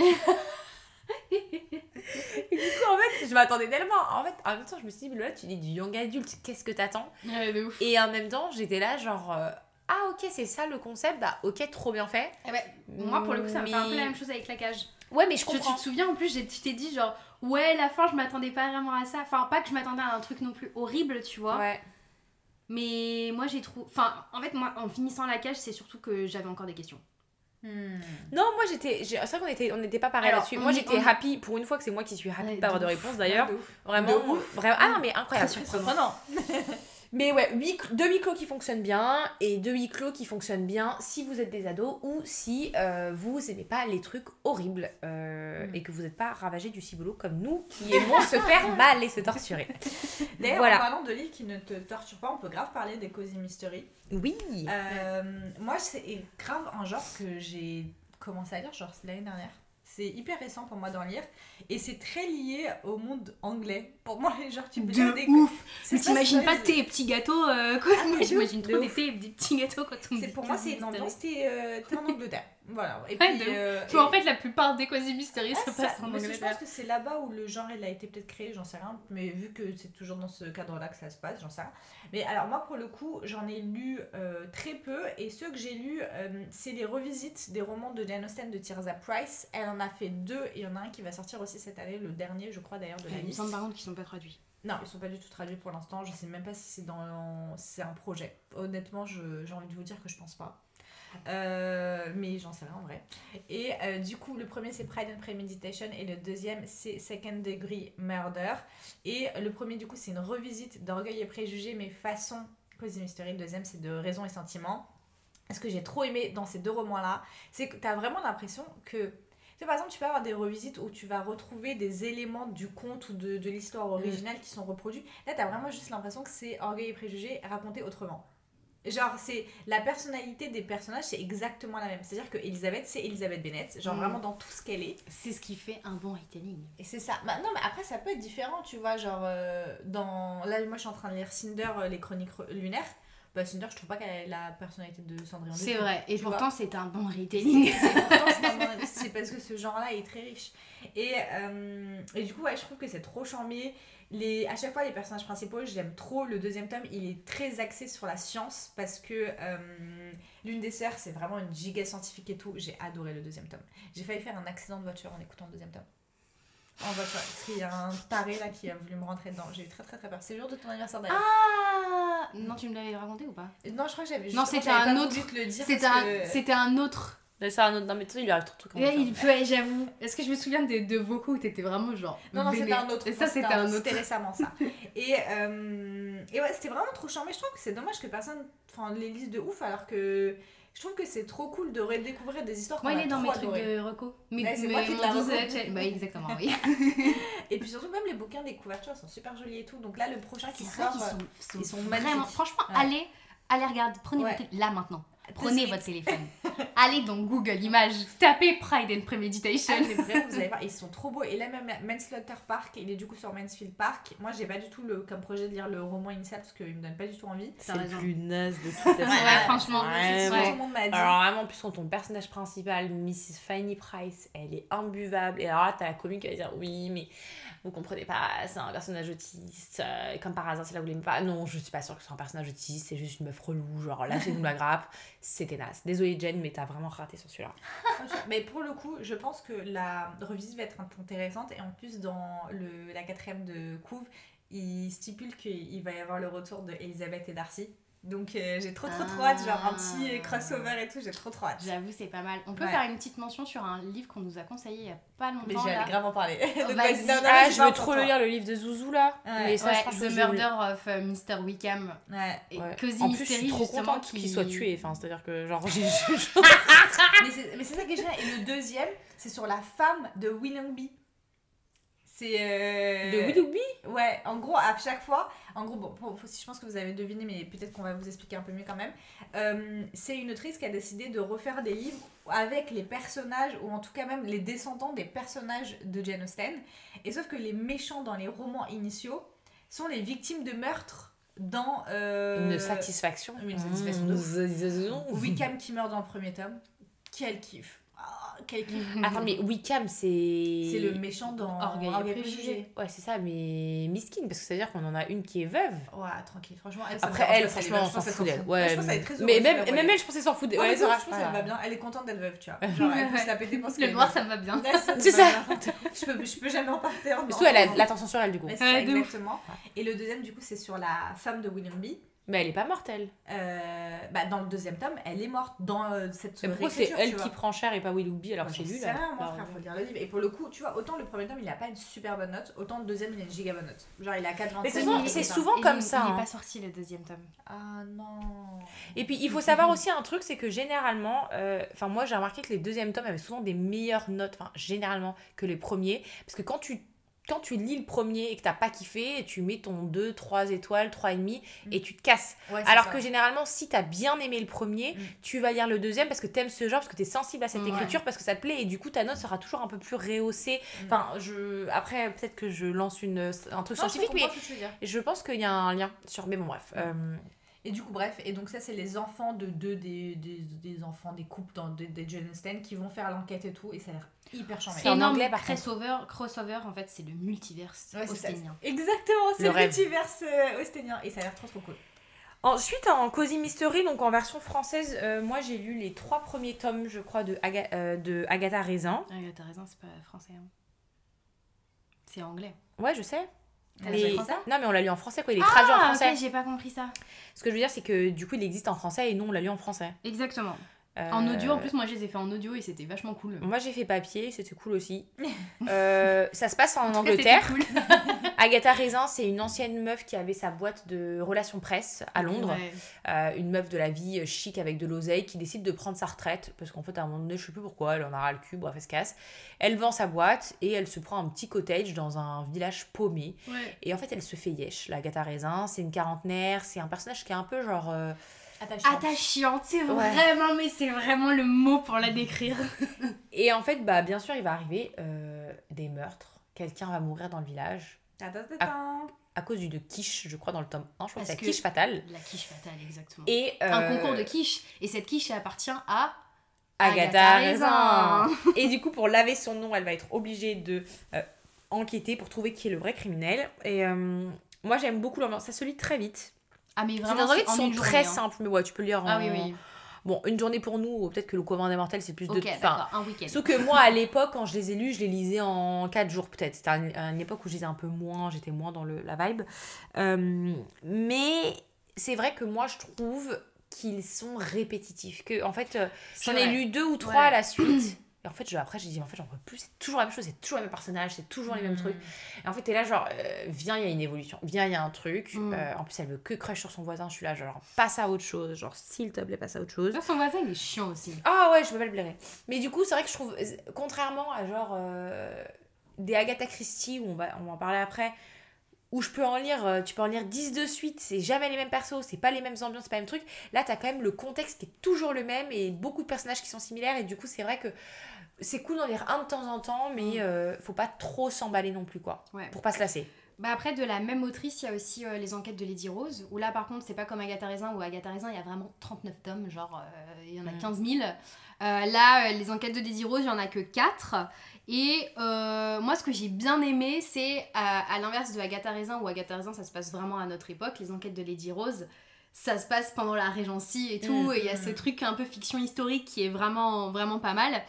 Mais, moi, j'avoue, c'était même problème que Agatha, que Agatha Raisin, c'est un petit peu répétitif, surtout que, alors vraiment, le truc dans les enquêtes de Lady Rose, c'est le meurtre, il arrive tellement tard, mais tellement tard dans le, dans le roman, mais après, je comprends parce que c'est. Il y a aussi une part de fiction historique. Hmm. Donc moi je comprends et c'est pour ça que ça m'a pas trop dérangé mais je pense que si vous attendez vraiment à une enquête et que vous êtes là pour le meurtre et que vous attendez que ça, c'est peut-être pas trop trop votre cam et puis en plus euh, bah pff, comme tous les cosy mystery en tout cas pour cette autrice, c'est ouais, c'est répétitif, c'est sans grande prétention, c'est hyper léger. Vous allez pas avoir euh, vous allez pas vous décrocher la mâchoire en Ouais. euh, en lisant ça, c'est- vraiment le but des Cozy Mystery, c'est que ce soit une lecture légère, vous êtes Mm. bien, vous êtes sous un plaid, vous êtes avec votre petit thé, et, euh, et vous lisez ça pour être un peu, un peu cocooning, quoi. Mais ce qui était chiant aussi, dans les, par contre, dans les enquêtes de Lady Rose, c'est que l'héroïne, mais qu'est-ce qu'elle est relou. Oh, mais en fait, c'est pas... Enfin...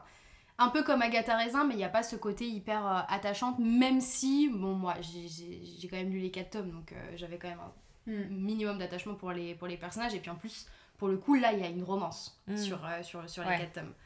Euh, mais justement, Là ce où qui Agatha était- Raisin se prend que des râteaux. mais justement, dans les enquêtes de Lady Rose, ce qui était chiant dans la romance, c'est que c'était aussi répétitif parce que c'est Oui, un pas en avant, trois pas en arrière. C'est Et t'es vraiment en mode genre, mais les gars, mais ça fait 15 000 fois en fait que vous faites ça, genre arrêtez de. Ouais. Arrêtez le manque de communication, où là c'est vraiment le trouble de miscommunication qu'on déteste quoi. Ouais, too much. Donc je suis allée jusqu'au quatrième. Le quatrième, c'est celui que j'ai le moins aimé. Mais si ça vous tente, franchement, c'est pas trop mal. C'est pas trop mal. Voilà, faut aimer le genre, quoi. Après, est-ce qu'on considère Aga- Agatha Christie comme du cozy mystery aussi, du coup? Bah, moi je trouve. Enfin, t'as vraiment la limite. Ouais, en fait, pour moi, un peu à la limite, mais. Est-ce que c'est pas justement du mystery Murder. murder en fait Ouais. Pour moi, c'est c'est- ouais, c'est carrément, c'est même- c'est carrément ça. hein. Ouais. C'est du murder mystery. Hein. Ça, en fait, j'ai- j'ai- moi, je- j'en ai lu des tonnes des Agatha Christie. Je vais pas vous parler d'un livre en particulier. Bah, Euh, même si j'ai lu Mort sur le Nil récemment, donc c'est celui que j'ai en tête. Le crime de l'Orient Express, vu que c'est. Et Mort sur la c'est vraiment les deux plus connus quoi. Moi, j'ai envie de dire, lisez Agatha Christie, tout simplement. Enfin, je, je trouve ça Bah, intemporel. c'est les enquêtes d'Hercule Poirot quoi. En plus, tu suis un personnage Poirot, et vraiment. Hercule Poirot, Ah, vraiment, mais. je peux d'être pour cet enquêteur. Vraiment, je Ouais. peux d'être pour cet enquêteur. Je trouve, pour le coup, je trouve que l'adaptation film qu'ils ont fait de Mort sur le Nil, elle- cette année qui est sortie avec euh, l'autre actrice que je peux pas blairer là. euh, je peux avoir Voilà. Euh, Gal Gadot, là, euh, l'adaptation était nulle. En fait, ce qu'il faut savoir, c'est qu'Agatha Christie, qui est très intéressant, c'est que t'as vraiment un. Hercule Poirot, il part toujours de ses petites cellules grises. Et en fait, il fait bouger ses cellules et t'as à la fois un une partie interview, entre guillemets, où il va vraiment faire des. Pas des interviews, mais comment dire, des. Des. Des, Ah, mais c'est- des- ah, mais c'est revenu ça partie. Des interrogations Voilà, des des interrogatoires. Il va interroger les suspects, tous les gens, etc. Ce que j'aime beaucoup dans Le Mort sur le Nil et Crème de l'Orient Express, c'est du huis clos, puisque ça se passe soit dans le Ouais. train, soit sur le bateau. Euh, et en fait, il y a quand même cette partie interrogatoire, mais 50% après, c'est juste, on suit aussi la réflexion, qu'on ne suit pas vraiment, parce que il, il est quand même assez mystérieux. On sait, il y a énormément d'indices qui nous sont amenés, il y a des données qui sont vraiment posées. On sait que l'arme, elle a été jetée dans l'eau à telle heure, on Mm. sait que quelqu'un a entendu un bruit à telle heure sur le pont, on sait que machin a fait ceci ou a vu machin à telle heure, à tel endroit. Mais on n'arrive jamais à tout mettre en place. C'est-à-dire que c'est, on arrive, enfin après parce qu'il y a des gens qui arrivent, en tout cas moi j'arrive jamais, à se dire, ok ça ça s'est passé, ça ça s'est passé, ça s'est passé, et en fait tu fais le lien du puzzle. C'est, t'as toutes les pièces du puzzle, mais t'arrives jamais à, à la voir tant que lui fait pas sa révélation finale. Et dans le film, ils ont complètement enlevé toute cette partie-là. C'est que des interrogatoires, ça a complètement disparu. Donc je, je Le recommande pas film de du- Laurent Express, il était bien, moi j'ai trouvé. oui, ça je l'avais bien aimé, mais je parle de dernier La mort sur Ok. le. Mais sinon, dans les enquêtes, c'est vrai qu'il y a un vrai mélange d'interrogatoires, de discussions où tu démêles un peu le vrai du faux des personnages qui avouent des trucs et tout, et de réflexion d'Hercule Poirot avec des indices Ouais. qui sont laissés. Je trouve qu'on voit rarement le truc venir. La preuve, c'est que Mort sur le Je l'avais vu au moins deux fois à l'époque. La version. Ma préférée, la version Hercule Poirot avec l'acteur, la série là. Mhm. J'avais lu le bouquin et j'ai réussi à carrément oublier et à, à me dire Ah, je crois que je me rappelle, c'est ça qui se passe. Ma soeur m'a dit Bah, tu verras. Et à un moment donné, j'ai dit Ah, bah non, je me suis gourée, en fait, c'était pas ça. Et en fait, bah, si, c'était ça. en fait, ouais. Mais elle a réussi à m'embobiner pour me faire croire qu'en fait, je m'étais gourée sur le truc que j'avais déjà lu. C'est pour vous dire à quel point elle est trop Moi, ça m'est fait la même sur le crime d'Orient Express. Justement, en fait, je l'avais lu, mais il y a des années. Et euh, alors, même si c'est les enquêtes d'Hercule Poirot, où il y a, il y a encore une fois, il y a plusieurs tomes, moi, j'ai j'ai pas commencé par le premier, j'ai juste Ouais, commencé par le crime de l'Orient au- Express, et franchement, euh, ça se lit euh, Ouais. sans aucun problème. Mais euh, je me- j'ai lu, je sais pas quand, mais c'est c'est- je pense qu'il y a plus de 10 ans, je l'ai lu.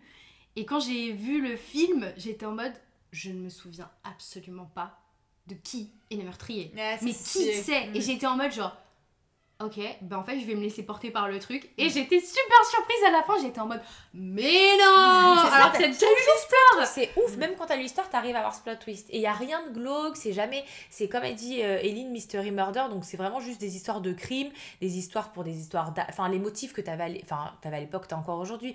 D'héritage, passionnel, des choses comme ça. Ce qui fait que c'est très léger à lire. Les chapitres sont extrêmement page turner. Je trouve que t'as Ouais. toujours envie de lire la suite. Ouais, les chapitres sont assez courts. Ça se lit à une vitesse mais énorme. Moi, j'avais tout le temps envie de lire la Mhm. suite.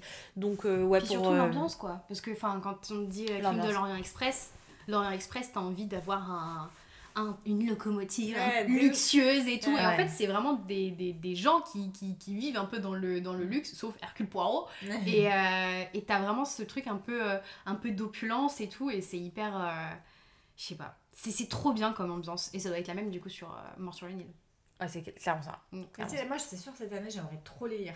Parce que Bah, je on s'en lire. J'en ai plein chez moi si tu veux. euh, Bah, après, moi, je suis chaude de lire les, les plus connus là parce que je les ai jamais lus. Moi, ah bah Mort sur le Nil, je te l'ai pas prêté Mort sur le Nil Ah non, Non, je l'ai rendu à. Chloé. Au pire, je te le prêterai quand je la récupère. Ah, je suis chaude. Après, dans un autre ambiance Mystery Murder, du coup, même époque, je sais pas c'est quelle époque, c'est Gaston Leroux. Euh, moi, j'ai découvert en audio, je rentrais de chez mes grands-parents, je crois en voiture, il me fallait un audio, j'étais sur mon, mon appli à l'époque, j'avais ni Audible ni Scribd. Et, et j'étais en mode, qu'est-ce que je vais écouter Qu'est-ce qu'il faut que je il faut que je m'occupe Et j'ai- moi, la musique en voiture, ça me saoule. Donc, je cherche un livre audio et là, je trouve Le mystère de la chambre jaune. Mais alors, meuf, tu sais que quand tu en as parlé il y a pas longtemps, parce que t'es en train de lire le tome 2. Ouais. Eh ben en fait, je me suis rappelé que je l'ai lu, Le mystère Ah de la chambre jaune, mais genre, euh, je pense que je devais être au collège et c'était euh, une lecture à- pour l'école. trop stylé. J'étais en mode genre, Le fantôme de l'opéra. Ouais, c'est lui qui a écrit Le fantôme de l'opéra, que j'ai abandonné d'ailleurs, j'ai dit NF, mais apparemment il est trop bien, faudrait que je Et me le le remette. mystère de la chambre jaune, vraiment. Mais alors pour le coup, je me souviens que j'étais petite, je lisais ça dans mon bain et je pouvais pas. C'était trop bien. En fait, c'est donc c'est l'histoire de Rouletabille, un petit orphelin journaliste de 18 ans fraîchement débarqué sur Paris, euh, qu'on demande à d'enquêter sur une histoire qui est improbable. C'est qu'en fait, on a tenté de tuer Mathilde Stangerson chez Ah, elle. Je me souviens des noms là quand même. Hein. Parce que je suis en train de lire le tome 2 en ce Ah. moment. Hmm. Donc là, en fait, tous les personnages du tome 1 sont là. Donc là, je me sens de tout. hein. C'est pour ça. Euh, c'est Sinclair, donc un mec, euh, je sais plus dans quoi il travaille par contre, lui, qui raconte l'histoire de son point de vue. C'est le coéquipier un peu de Rouletabille, du coup ils sont poteaux, ils font tout ensemble, ils racontent un peu l'histoire, un peu à la même façon que t'aurais genre Watson qui raconte un peu les trucs de Oh, Sherlock Holmes. Ah, on n'a pas parlé de Sherlock Holmes d'ailleurs, incroyable, j'aime trop, bref. Euh, et du coup, On peut pas en parler de tout. On peut pas parler de tout. Mais euh, du coup, Baptiste Stangerson, en fait, le truc dans cette histoire, c'est qu'elle a, on a tenté de l'assassiner dans sa chambre, sauf que sa chambre était fermée à clé, Ouais. la fenêtre était fermée, je crois que les volets étaient fermés. Mais en fait, il y avait aucun moyen de rentrer dans cette chambre. En fait, tout était fermé à clé et tout était fermé à clé de l'intérieur. Et donc, du coup, là, on se dit, mais comment on a tenté de l'assassiner et comment le mec est sorti de cette chambre? Comment, comment Alors que tout est encore fermé de l'intérieur après que la tentative de meurtre ait eu lieu. Mm.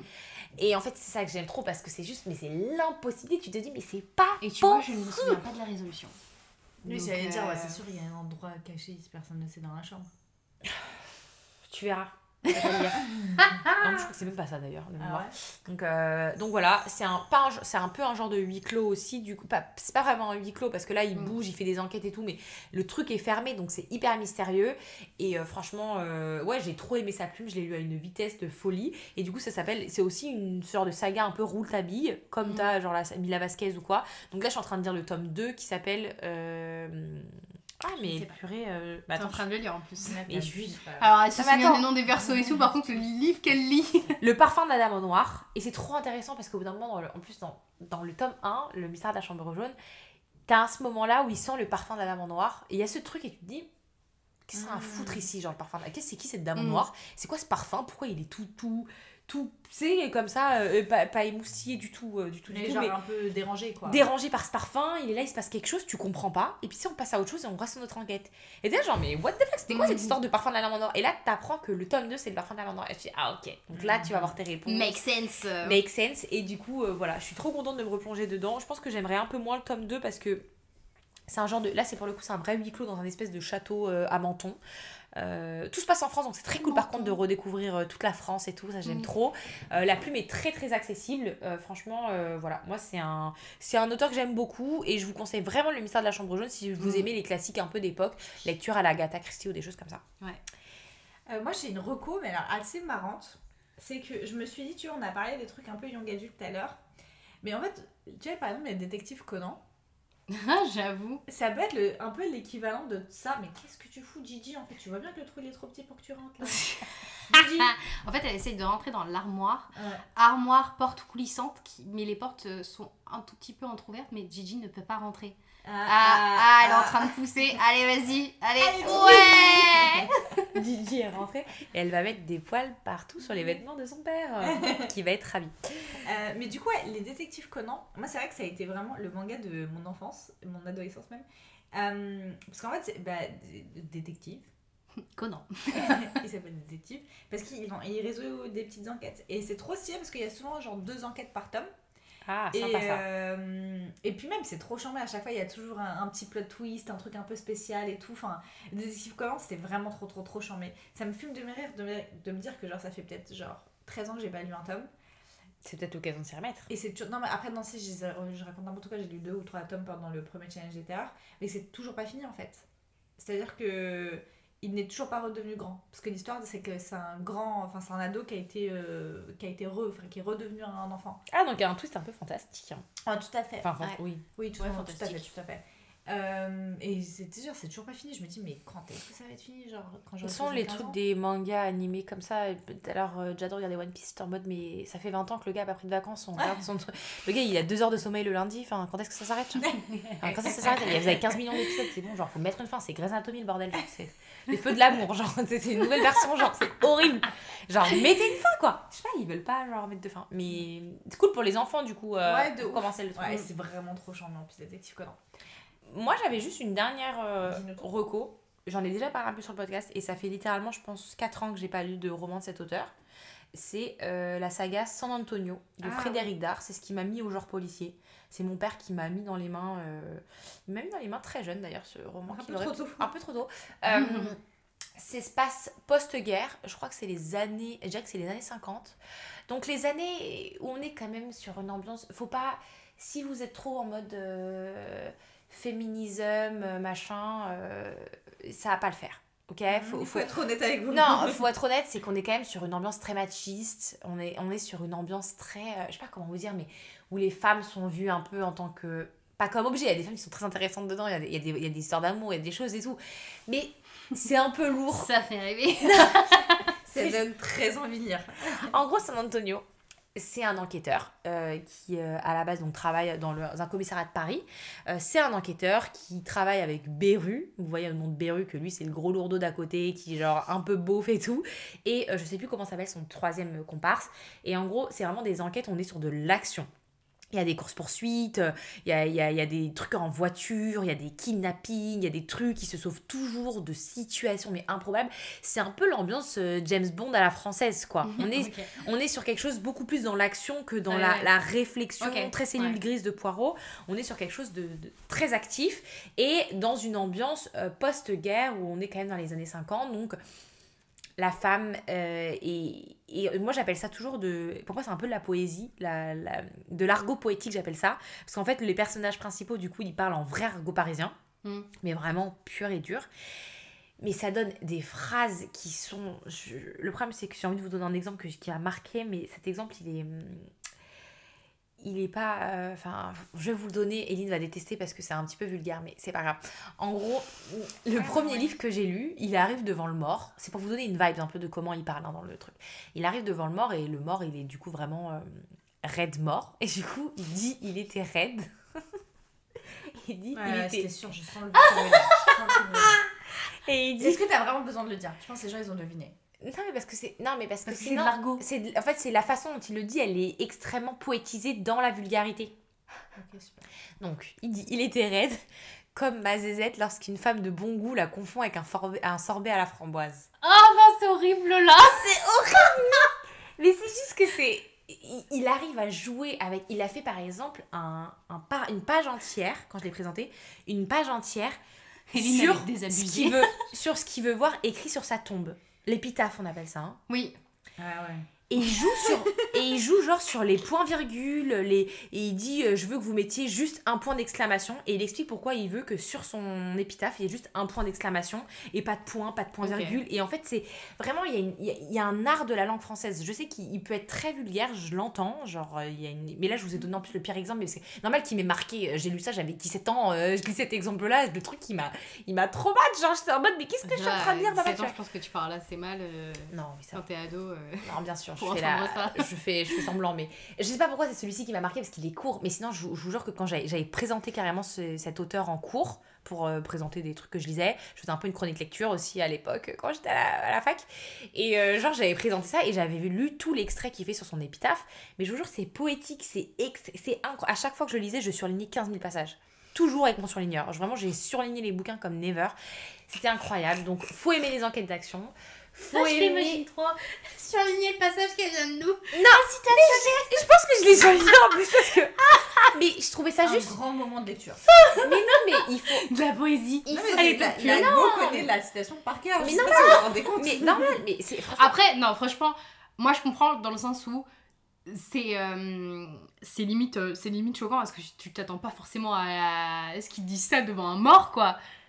Donc Et- moi je comprends que ça, que, non, que, ce soit, que ça te soit resté en tête justement parce que c'est tellement. Et j'aurais pu avoir l'épitaphe en tête, c'est juste que C'est le tellement une page, limite. je peux pas retenir une page de citation, mais c'est juste que c'est que ça tout le temps. Et oui, alors il y a beaucoup de vulgarité dans ces trucs-là, on va pas se mentir, mais de la vulgarité d'époque, donc d'argot, c'est-à-dire qu'un très libéré, mais par contre il y a un vrai, enfin la plume, le travail, moi je le compare beaucoup à Audiard en tant que di- grand dialoguiste français, qui a lui-même d'ailleurs fait le mythique Le jour où on mettra les cons sur orbite, t'as pas fini de tourner. C'est des grands classiques de la, Mm. de- du dialogue français et je le mets à la- au même niveau. Et d'ailleurs, euh, c'est d'ailleurs Frédéric Dard, personne ne le sait, qui a écrit que le sexe masculin, c'était le, le truc le plus léger, euh, le muscle le plus léger du corps humain, une seule pensée le soulève. Elle est connue cette citation. Non? Oui, non, c'est bon, voilà, j'ai dit un truc, oh là là, votre copine, elle est. Bon, en tout Mais j'ai le cas. de pas être intéressée par ce genre de truc. Je dis enfin. pas ça, mais tu peux admettre je- quand un truc que tu détestes, qu'il y a quand même un vrai travail derrière et un talent. dégueulasse. Moi, je trouve ça vraiment. puis, plus tu me lances, plus j'ai envie de te dire. En fait, je trouve ça très marrant. Comment il suffit de rendre un truc un peu poétique pour qu'on se dise ouais, c'est pas grave si tu dis des trucs dégueulasses. Non, tu vas pas passer de là. Moi, je suis pas d'accord. Je trouve que vraiment, il est trop fort. Genre, en termes de plume, je trouve qu'il est vraiment trop fort. Et beaucoup d'humour. Et surtout, ce que je préfère, c'est que la narration, il s'adresse à nous. Et le narrateur, il passe son temps à nous dire, de toute façon, vous êtes trop con pour comprendre, mais vous, je vous expliquerai plus tard et tout. Et c'est vraiment très, très drôle comment il ne nous respecte pas. Et moi, je peux être vraiment, je. je Donc en fait, on a un débat pour vous. Je pense qu'on va faire une petite story. Lola est-elle beauf? Mais, on vous avait quoi déjà déterminé que là c'était une giga beauf. mais en plus, on avait parlé de la fois sur Mais WhatsApp. c'est quoi? Je vous mets au, je vous mets au challenge, bon, c'est pas toi, je vous mets au challenge de lire le roman et de venir me dire s'il n'y a pas énormément de finesse dans ce qui semble être beau au premier abord. Mais Lola, après toi, t'es une beauf. Je on en avait la parlé la beauf, dernière je suis pas une beauf. Même ton mari il a dit que t'étais une beauf. Vas-y. c'est une giga beauf, mais c'est pas grave. Tu vois. Je pense déjà, il y a toujours un beauf qui met en nous. Moi, j'ai remarqué. Sauf que Lola, il est plus puissant, son beauf en elle, tu vois. à quel moment Genre à quel Comment moment ça, à quel moment, Lola, tu sais bien À quel moment Mais à Reviens. quel moment Tu peux juste revenir sur les 5 minutes là, Ouais, les des 5 cinq dernières minutes. Non mais attendez, on est en train de parler d'un classique beauf. En fait, je des années beauf. 50.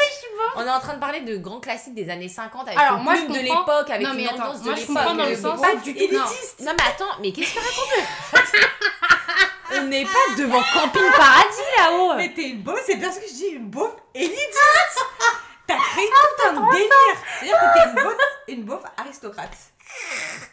une beauf de l'élégance. C'est incroyable. Moi, je sais que je suis une beauf Aucun turque. sens. Tu vois, moi, je sais qu'en moi, il y a une beauf qui, qui réside dans l'humour turc où je me dis, mais comment je peux rire à ça? Et je suis comme, c'est giga drôle. Et c'est dégueulasse, tu vois. Genre, vraiment, c'est. Non mais on a tous un, on a tous des. On a tous un beauf en nous, c'est juste que le tien, toi, t'es, carrément, t'es le pire type de beauf en fait. C'est- C'est-à-dire qu'elle, les tuches, ça la fait pas rire. Mais alors l'autre, la machin Frédéric Dard. Non, j'ai grave kiffé les tuches. hein. rire. Mais que Mais même dans, même, non, même dans le cinéma français, les tuches a eu une très bonne critique, je suis désolée. Non, Alors c'est là, vrai ça a été un super. Non, c'est vrai, en plus sans se blaguer, c'est vrai que c'est. Ah moi, tu vois genre le côté beauf qui nous fait rire, les tuches. Moi Ben, j'ai jamais voilà. les tuches. Bah, Oui, le côté beauf qui nous fait rire, bah, c'est c'est totalement ça. Genre euh, pour le coup, euh, Ouais. Après, je sais que ma soeur elle kiffe trop les tuches, moi j'ai jamais regardé. c'est archi drôle. Après, Enfin, ça quand tu le regardes comme une fois, c'est plus drôle. Parce Non. Moi je sais pas, souvent ça Non. c'est pas malaisant. Ouais, c'est Non. pas malaisant. Non. J'aime pas le mal- malaise donc. euh. Bref, euh, je pense qu'on a fait un peu le tour. On aurait pu parler encore de Joël Dicker et tout. Moi, j'avais marqué la vérité Ouais, sur m'a l'affaire. Kébert, mais Moi, tout le monde le connaît. Moi, j'ai On a trouvé parlé le livre de 15 000 Baltimore. Vas-y, qu'est-ce qu'elle prend des selfies, elle, pendant J'envoie qu'on- ma mère. Insupportable. Euh, on aurait pu parler un truc, c'est vrai qu'on, dont on parle pratiquement jamais, c'est les, par exemple, Guillaume Musso et les euh, Marc Lévy. Pour moi, c'est des, ça rentre un peu de- dans les, dans les, euh, Parce que j'en dans les enquêtes de- et tout. de- Enquête policière. Après, peut-être pas tous, mais genre par exemple, moi je pense à l'appel de l'ange de euh, Guillaume Musso. pour moi, c'est vraiment une, enfin, c'est, c'est, c'est Ouais, une même, enquête policière. euh, que serait chantoise, giga enquête policière.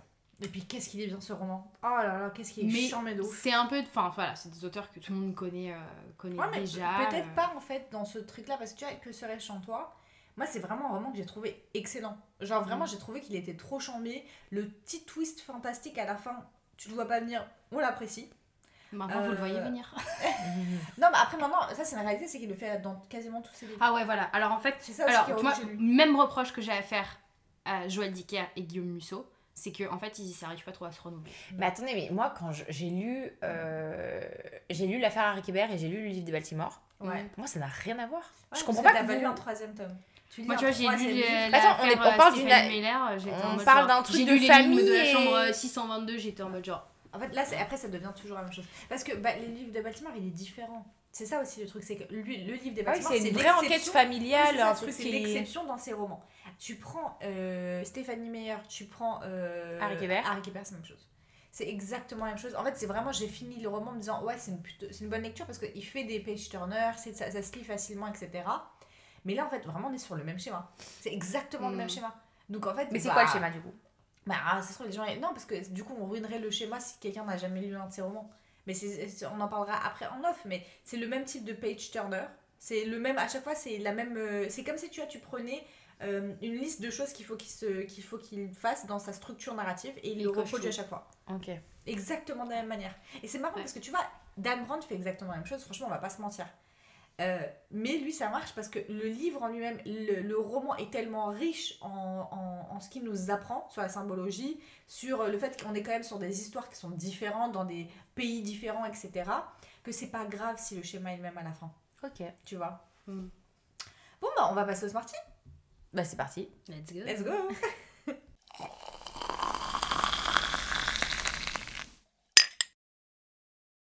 Comme vous l'avez vu dans cet épisode, on s'est posé la question quant aux différents sous-genres du policier. Et comme cette chronique s'appelle un Smarty, ah bah autant qu'on apprenne tous quelque chose.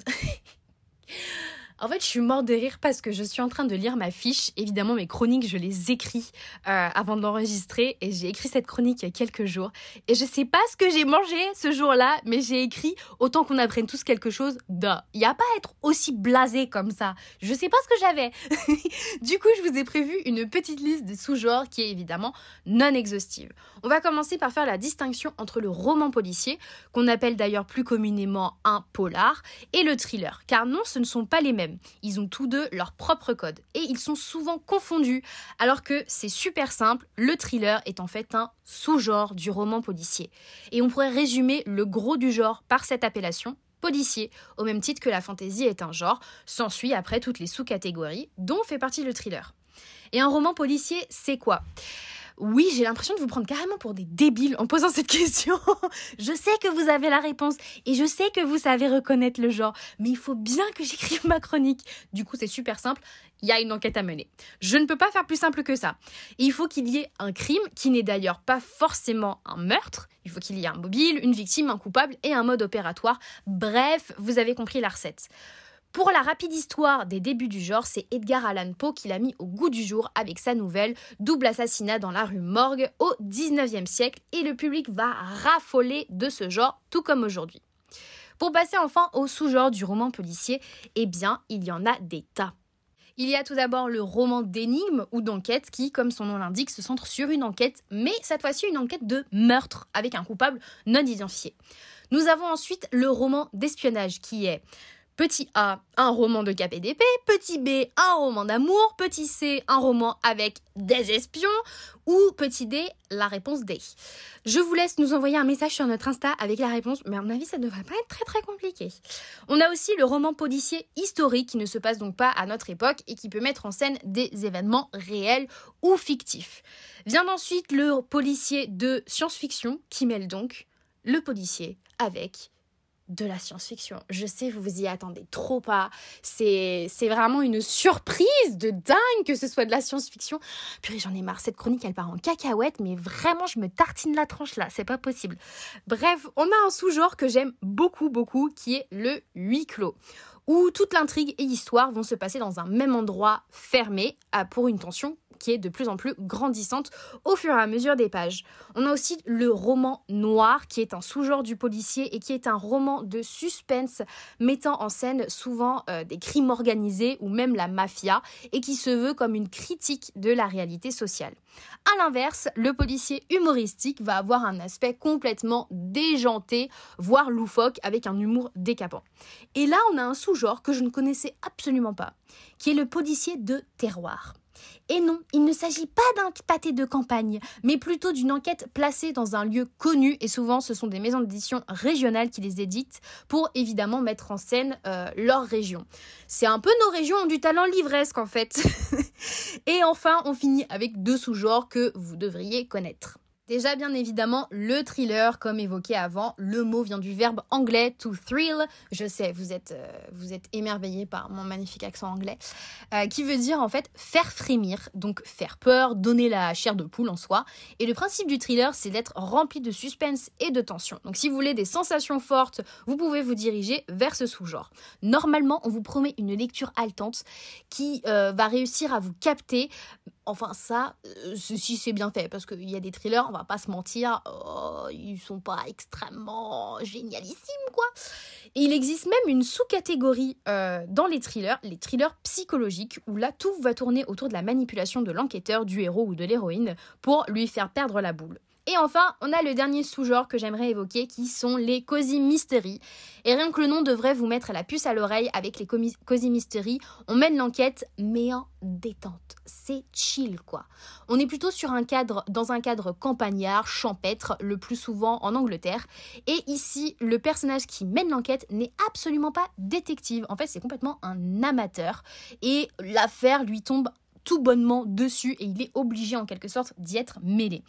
Avec un peu d'humour, le Cozy Mystery est en fait une version soft du roman policier qu'on lit en un week-end sous un plaid au coin du feu. Et voilà, vous savez tout du coup sur les policiers, enfin tout, si tant est que je n'ai pas oublié euh, des sous-genres, parce qu'il y a toujours des sous-genres qui se créent tous les jours. Donc ne vous prenez pas la tête à essayer de caser vos livres dans des sous-genres, c'est vraiment compliqué. Si les genres principaux tels que la fantasy, la romance, la fiction historique sont facilement identifiables et reconnaissables, les sous-genres, eux, peuvent s'entremêler et même s'additionner. Par exemple, on peut avoir affaire à un cozy mystery ou à un thriller d'espionnage, vous voyez. Mais au moins, vous savez reconnaître un thriller, c'est déjà bien.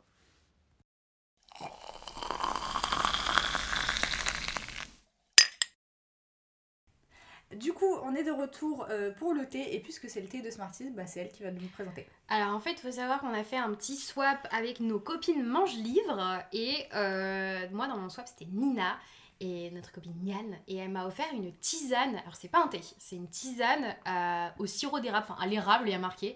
Je crois que c'est de la marque. Alors Tipeee, si je me souviens bien, mais Nina en fait m'a dit que elle le trouvait pas. Alors Nina habite en Belgique, mais elle le trouvait pas sur des sites de revente en ligne. Et en plus, elle le trouvait que au marché de Noël de Lille. Ah ouais. Donc c'est vraiment sur le marché de Noël qu'elle a, hum, Donc, bon courage. qu'elle a, qu'elle l'a trouvé. Et en plus, ils lui ont dit, genre, cette année, euh, quand elle y allait, euh, que c'était la dernière fois qu'ils faisaient le marché de Ça Noël. me fume. Donc on est en train Donc de comment trouver thé. euh, ce thé, je ne sais pas. Enfin, cette tisane, je ne sais pas. Après, moi, j'ai. Enfin, on pourra aussi faire un post thé sur la tisane à l'érable globalement, parce que Mm. c'est à peu près, je pense, similaire, non? Moi, celle que j'avais goûtée, elle était assez similaire. Ah ouais? Elle était très bonne. En fait, on va se dire, j'aime trop les Bah, j'ai trouvé sur internet. Genre, j'ai tapé littéralement tisane à l'érable Tipeee.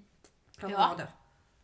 Ah oui, c'est ça. Bah, il s'agirait de faire des efforts dans ta recherche, Niane. Par contre, là, on n'est pas sur. euh, Après, peut-être qu'elle a pas le même internet que nous vu qu'elle habite en Belgique. Après, ça livre peut-être pas en Belgique, c'est pour ça. Ouais, c'est ça aussi. Ah, peut-être. C'est différent. Euh, alors pour le coup, moi je, je suis pas une très grande fan. En fait, je suis pas, c'est pas que. Par exemple, le sirop d'érable, moi c'est pas un truc que j'adore sur mes pancakes, etc. etc. tu vois. Moi, je peux dead. Alors, j'aime moi, si, bien, si- tu vois, mais- si je peux pas manger des pancakes sans sirop d'érable. Ah ouais? Ah Moi je peux. Alors, des fois, je mets un petit peu de pâte à tartiner. Mm. Mais j'avoue, sirop d'érable, je peux. Je Ouais, peux je trouve que c'est bon, mais c'est pas, euh, voilà, c'est pas le truc où je me dis, ouais, vraiment c'est un manque dans ma vie. Mais alors, ça, c'est vraiment, je trouve ça super bon. Ah, mais c'est trop bon. C'est super bon. C'est trop bon, hein. C'est, en fait, c'est un petit goût boisé tout en étant gourmand, un peu sucré. C'est par contre c'est vraiment sucré. Je pense que pour ceux qui n'aiment pas les thés gourmands, ce n'est pas enfin Ouais, même je les tisanes, ouais. c'est Ah, moi, vraiment, c'est pas je pour peux, je peux Ouais, c'est vraiment bon. Vraiment, la... Euh, vraiment sucrez-moi tout ce que vous voulez parce que. Alors par contre, tu vois, moi je me suis déjà fait une euh, une grande tasse et en fait plusieurs jours d'affilée, euh, tu commences à être un peu euh, Oui, oui, il faut as un varier peu un peu. Faut, faut, faut doser un petit peu dans le sucre, tu vois. Ouais, et puis après, moi, ça m'étonne pas parce que le premier euh, ingrédient, c'est le caroube. Moi, vraiment, le caroube, je peux gigader pour ça. c'est un truc. Bah, alors, si vous êtes jamais du, si vous êtes du Moyen-Orient, je pense que vous connaissez le pekmez. En gros, c'est du caroube avec. Enfin, c'est du sirop de, de caroube avec du tahini mélangé et ça en fait une pâte à tartiner. Mais les meufs, oh là là là là. C'est genre succulent. C'est genre vraiment la Méditerranée, c'est incroyable d'être aussi fort. Genre, c'est Mm. incroyable de faire des trucs aussi délicieux. Et ça, vraiment, c'est trop bon. Et pour le coup, je pense que si je. Genre, il faudrait que je vois dans mon magasin. euh, dans mon machin. euh, mon magasin bio s'ils ont pas ça parce que vraiment, c'est trop bon quoi. Je suis très contente. Tu nous feras goûter. Ouais, je suis vraiment très très contente. Tu veux penser à un petit livre? Moi oui. J'ai Euh, bah, ça me fait penser à un Cozy Mystery. Genre, un- les Tears at Price dont je vous ai parlé, ça m'étonnerait pas. Genre, ça, je. Un truc cosy, on est d'accord. Ouais, de ouf, ouais. Eh ben moi, ça me fait penser à euh, The Very Secret Society of Irregular Witches, où ju- justement c'est un peu un, un, un trope fin de family, un peu comme euh, la maison au milieu de la mer céruléenne, dans le même délire. En fait, moi, ma tasse c'était minuscule. Parce que je pensais que j'avais pas kiffé de ouf. Et la tasse de Lola, elle est grave grande. Et donc, moi, en trois gorgées, j'avais fini mon truc. Donc, j'ai Lola, vas-y, redonne vite fait. Elle voulait pas me donner sa tasse. Euh, à quoi ça nous Un truc cosy. penser?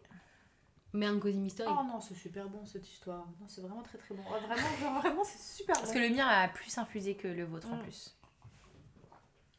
Oh là là, j'adore. Ouais, non, Oh c'est trop bon. Oh non, c'est super bon. Ah, je te Ouais. donne le 5 sur 5, je te le donne. Voilà, Ouais, Je te 5 sur donne 5 la aussi, suite. je, je pense. Vraiment délicieux. Mm. Limite, j'ai envie de m'en acheter en fait, je pense. Je me rends compte que j'aime tellement ça, que je m'en achète. Vas-y, viens, on se fait une commande. Par contre, tu vois, quand tu vraiment quand tu fais une, euh, une grande tasse, même un peu parce que moi j'ai des Lola a une grande tasse, là, mais moi j'ai des tasses encore, Encore plus, plus grandes grandes, que ouais. ça. Et quand tu fais vraiment une grande tasse et que tu prends ça pour le goûter, moi je Ouais, j'ai pas, beaucoup à la j'ai fin, pas ouais. forcément envie de manger un petit gâteau à côté, tu vois. moi, Parce je que peux c'est un peu, ça peut être un peu trop sucré sur les bords.